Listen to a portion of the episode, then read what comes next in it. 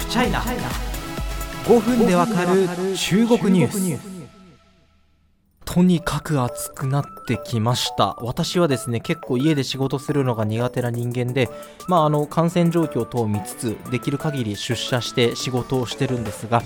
朝夜の出勤あるいは帰宅ででもですねもうこれ倒れるんじゃないかってぐらい蒸し暑さがあってもう大変でございます。皆様どうぞご自愛ください。あの水分だけでなく塩分そしてあの男性もですねしっかり日傘を活用してください。えー、そして最近はですねあの7月10日投開票の選挙に向けて、えー、ある意味忙殺されているというかあ日々寄せられる大量の政治関係の原稿をですねもう一手に引き受けて、えー、チェックするみたいなそういうお仕事をしております。ぜひ皆さんですねあのハフポストの選挙関係の記事もあのご一読ください。あの血と汗と涙が滲んでます。はいよろしくお願いします。まあとはいえ日本でもですねあの選挙モード一色かと思いますがあの中国ではお構いなしに社会というものが進んでおります。えー、今日はですねこのラジオで今までちょっと取り上げることができていなかった、えー、東山暴行事件について、えー、解説していきたいと思います。東山というのはですね唐辛子の唐に富士山の山山ですね。あの中国で丹山と言いますけども中国河北省東山市というところにあります。そこの飲食店でですねあのこれ防犯カメラの映像がインターネット上でめちゃめちゃこう爆発的に広まったんですけどあの、まあ、男性がこう飲食店に入ってくるんですよ。あの中国って串焼き店なんかね日本の報道だとバーベキュー店みたいな感じで訳されるんですけどあのシャオカオディエンって言ってこう、まあ、羊肉の串焼きとかを主に出して野菜とかね串焼きを出してるお店なんですけどそこでこう男の人が入ってきてちらっと女の人のグループを見るんですよ。で仲間に「おいあの女これから連れ出そうぜみたいなことを言って、まあ、ナンパするんですね。で女の人がこう背中とか勝手に触られるもんだからやめてよっていう風に拒む態度を見せましたと。すると男が逆上して仲間と一緒に殴る蹴るの暴行を加えるという事件がありました。この映像が本当に生産極まりないものでしてもうがたいのね結構いい男なんですよ。僕もビビるぐらいの男がですね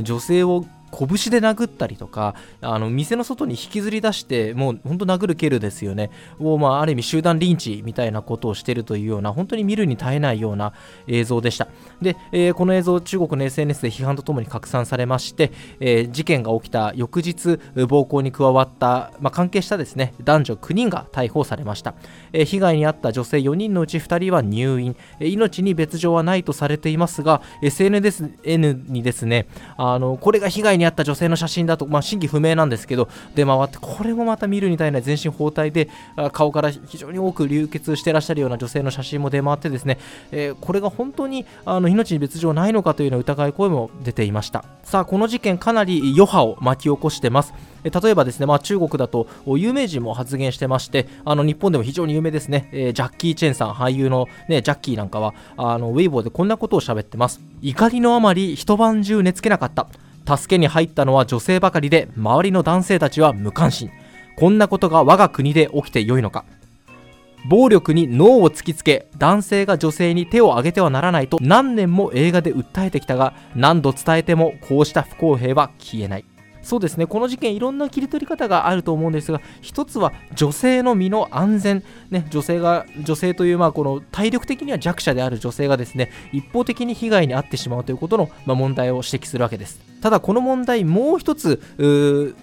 注目すべき視点というのがありましてそれは地元のこうしたまあならず者団体と警察機関との癒着の疑いなんですね。事件が話題になった翌日ですねあのこの同じ東山市で起きた別の事件を告発する動画がネットに投稿されました。この動画では女性が自分の身分証を示しながら私はこれいたずらとかじゃありませんっていうのを示しながらですねあの東山市のバーでおよそ16時間にわたって監禁された上暴行などを受けたと主張しました。で解放された後警察に通報したんですけどまともに取り合ってくれなかった。で女性は地元の警察がこの監禁した男たちの後ろ盾になってる保護傘って書くんですね。バオフーさんっていうんですけど保護傘後ろ盾になってると訴えました。でしかもこの女性によりますとこの事件が起きたのってこの串焼き店の暴行が起きる20日ぐらい前なんですね。それまで何も動きがなかったんですけど串焼き店の事件が話題になり、えー、関連する形でこの女性のバーの監禁事件も話題になりするとこのバーの方の容疑者もいきなり逮捕されるっていうことなんですね。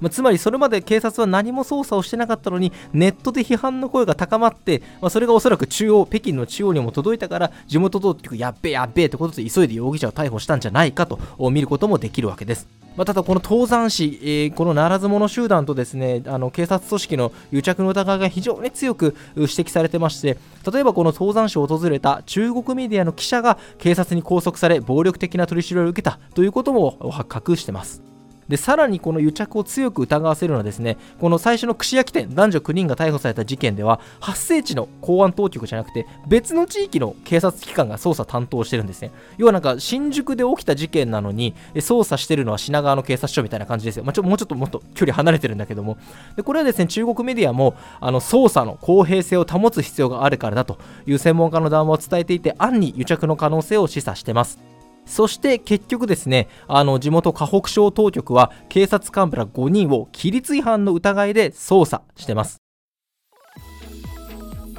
ネットで広がった実名告発、まあ、それによってならず者集団いわゆるもう反社会的勢力と地元警察の癒着の疑いが強まりそしてそれが実際に、えー、警察幹部5人の、まあ、捜査に発展したというところで、えー、一つこうインターネットが持つ力を示したとも言えそうですが、まあ、逆に言うとですねなんというかこれって中国で果たして登山市だけで起きてる問題なんだっけ？っていう考え方はできるわけですよね。今回インターネットで、まあ、防犯カメラっていうのは中国どこにでもあると思うんですけど、まあ、この映像がネットに投稿され広がりさらに実名告発が相次ぎ、えー、有名人が発言しってことでこうインターネットの波に乗って乗っていよいよ抑えられないっていうことになったから、まあ、中央も動いて、えー、そして省も動いてでようやくこう警察幹部を捜査するということに至ったわけですけれどもこうした光が当てられないところで弱者が犠牲になっている現状というのはまだまだありそうです。